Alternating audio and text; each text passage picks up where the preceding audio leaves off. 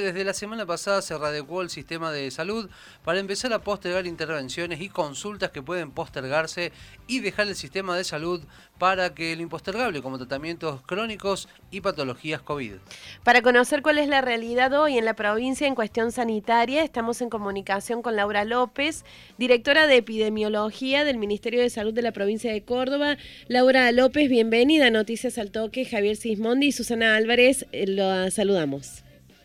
Muchas gracias, buenos días, ¿cómo están ustedes? El gusto es nuestro, directora, de tenerla aquí en la mañana de Noticias al Toque. Bueno, ¿cuál es la situación sanitaria en la provincia y cuál es el nivel de ocupación de las camas COVID y no COVID? Bueno, en el día de ayer nosotros dimos a conocer también el parte epidemiológico de la semana 20. Eh, como ustedes sabrán, estamos en una situación complicada con una readecuación del sistema sanitario, lo cual nos ha permitido descomprimir en algunas zonas la tasa, la tasa de ocupación de camas. En el día de ayer cerró en, casi 61%, lo cual sigue siendo elevado, con un aumento de casos respecto a la semana anterior de más aproximadamente del 14%, por eso nos sigue preocupando este alto número de casos con indicadores que este, siguen disminuyendo, este, la ponderación semana tras semana, como es la tasa de duplicación de días, que hace tres semanas estaba casi en 200 y hoy está en 59 días. Eh, son, son cifras y son valores que, nos preocupan, por eso venimos trabajando intensamente con, con muchas de las localidades que están complicadas en este momento, que están registrando un alto, este, una alta incidencia, un alto porcentaje de, de casos activos que hace que obviamente tengamos que este, seguir fortaleciendo los sistemas prehospitalarios que estamos trabajando con muchos de ellos para evitar la saturación del sistema sanitario. Ayer se recibieron 50.400 vacunas de Sputnik en el primer componente y hoy se espera que lleguen otras 72.000, en este caso de AstraZeneca. ¿Cómo se eh, ha decidido avanzar en la estrategia de vacunación? ¿Cuáles van a ser los grupos eh, que van a estar primeros a la hora de vacunar? Bueno, ustedes sabrán, bueno, las vacunas de Sputnik llegaron ayer, hoy estamos esperando esta, estas cantidades de dosis que acabas de mencionar, van a ser entregadas eh, a los municipios desde hoy a la tarde eh, hasta mañana para que comiencen también los esquemas de, de vacunación y completen, porque recuerdo también que las vacunas AstraZeneca se están destinando exclusivamente para completar las segundas dosis de, de las personas que se vacunaron en primera instancia con Covishield y, bueno, estamos avanzando conforme lo que ustedes ya saben, en los mayores de 70 queremos completar en aquellas localidades que todavía no han logrado su 100% de mayores de 70, returnando también a aquellas personas que no por algún motivo no se presentaron a la, a la vacunación, se están returnando todos esas, esos grupos conjuntamente también con este, lo que venimos hablando de las comorbilidades, los mayores de, de 45 se se, incluyeron en el día de ayer, en aquellas también, eso es importante destacar, en aquellas localidades que ya tienen, digamos, completo este, sus otros grupos, y, bueno, siempre apuntando también a los grupos especiales, como son los pacientes oncológicos, que verdaderamente eh, e, eso es un, es un grupo que, que, hay que seguir también de cerca porque necesitan sí o sí una certificación de su médico para poder vacunarse, no es que los podamos citar todos en un mismo momento, sino que tienen que interrumpir su tratamiento para poder ser vacunados. Eh, los hemodializados, también los discapacitados, eh, en ellos venimos avanzando, igual que los docentes y el personal de seguridad para completar sus segundos esquemas. Directora, bueno, Argentina no solamente vive una situación límite, sino también Córdoba con todo lo que tiene que ver con, la pandemia, con el tema COVID. ¿Cómo se hace para poner freno a, esta escalada de contagios que, estamos viviendo en estos momentos? Bueno, siempre teniendo en cuenta que es una suma de estrategias, no hay una estrategia única como para poder detener esta escalada o poder reducir los casos. Eh, todas estas estrategias tienden también a reducir la movilidad de las personas, por eso estas medidas de estos nueve días, que es muy importante que se respeten para poder ver un impacto realmente positivo. Eh,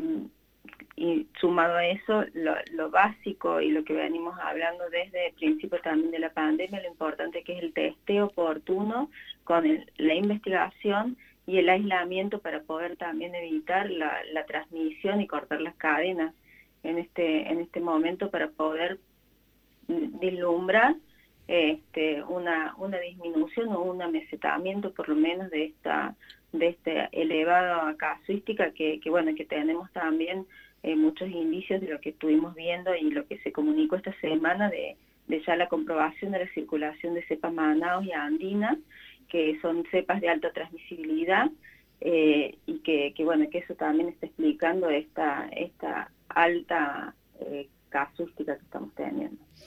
¿A cuánto estamos de un colapso del sistema sanitario? Usted hablaba al principio que eh, estamos en un nivel de ocupación de camas COVID de un 62%. Eh, se está trabajando, se puede pensar en evitarlo a este colapso. ¿Son suficientes estos nueve días de aislamiento para reducir la cantidad de contagios, cree usted? Eh, en realidad el, colapso, la verdad que nosotros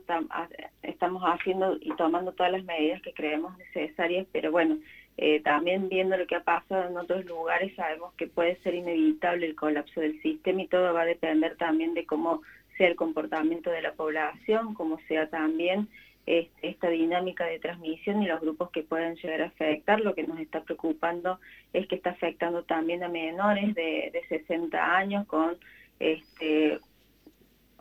se observan formas graves también en estos grupos, lo cual este, nos hace también este, trabajar con, con esta otra población que obviamente también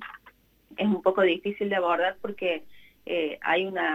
una concepción de que si soy joven no me va a pasar nada y no estamos viendo eso y, estamos viendo eh, que se está replicando lo que otros países habían visto, de que en, las segundas olas o en estas terceras, muchos que están ya transitando, se está viendo la selección de grupos más jóvenes con, con gravedad y también con, con, mortalidad. Entonces es importante también que este, llevemos el mensaje a, los más jóvenes y que trabajemos con ellos para que hagan,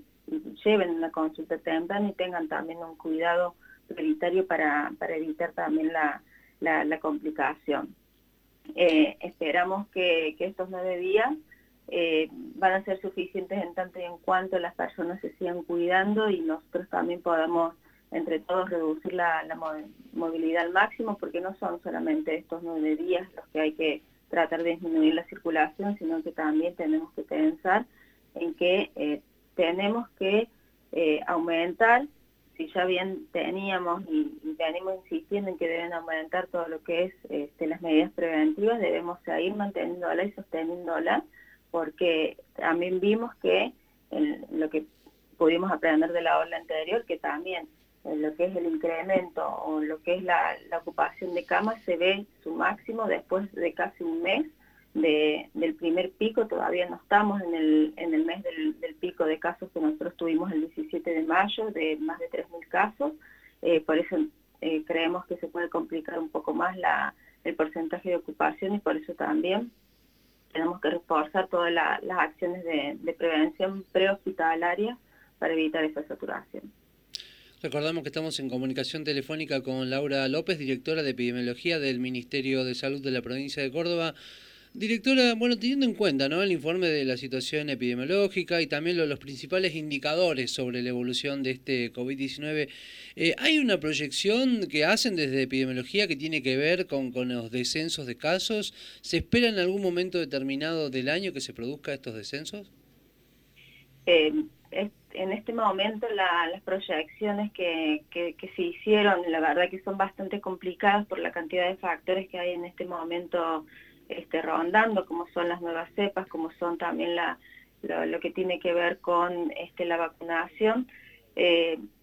teníamos proyecciones de estos números este, diarios, pero no, no habían, habían sobreestimado, subestimado perdón, esta, esta casuística de lo que estamos recibiendo. Sí, lo que se espera y por el comportamiento de las, de las enfermedades respiratorias y que todavía este, tenemos por, por delante el invierno y con ello en el mes de junio, julio, este, se prevé que va a haber más casos, por eso también tenemos que tratar de mesetar la curva para no, no saturar el sistema. ¿Qué les pasa a las personas como usted que están en estas áreas tan sensibles, el área de epidemiología, que están en contacto con el personal de salud, eh, con gente que está agotada ya después de mm, casi un año y medio de toda esta situación? ¿Qué les pasa cuando ven eh, toda esta gente en las marchas anticuarentena? Ay, qué difícil pregunta. Eh, la verdad que, un poco este, molesta la, falta de empatía que, hay de, de, de ciertos grupos. Eh, uno entiende la situación, entiende que económicamente este, hay personas que no la están pasando bien verdaderamente. He tenido oportunidad de, participar de algunas reuniones de sectores comerciantes y, uno no, puede dejar de, de ver también su realidad y sentir este, afligida o, sentirse angustiada también por lo que ellos cuentan y lo que están pasando, pero nosotros estamos hablando de vidas y estamos hablando también de lo que es el bien eh, común y el bien general de toda la población. Este, no solamente tenemos que ver un sector, sino también ver este, a toda la población. Entonces, eh, en eso también hay a veces una dicotomía en, el sentir y, también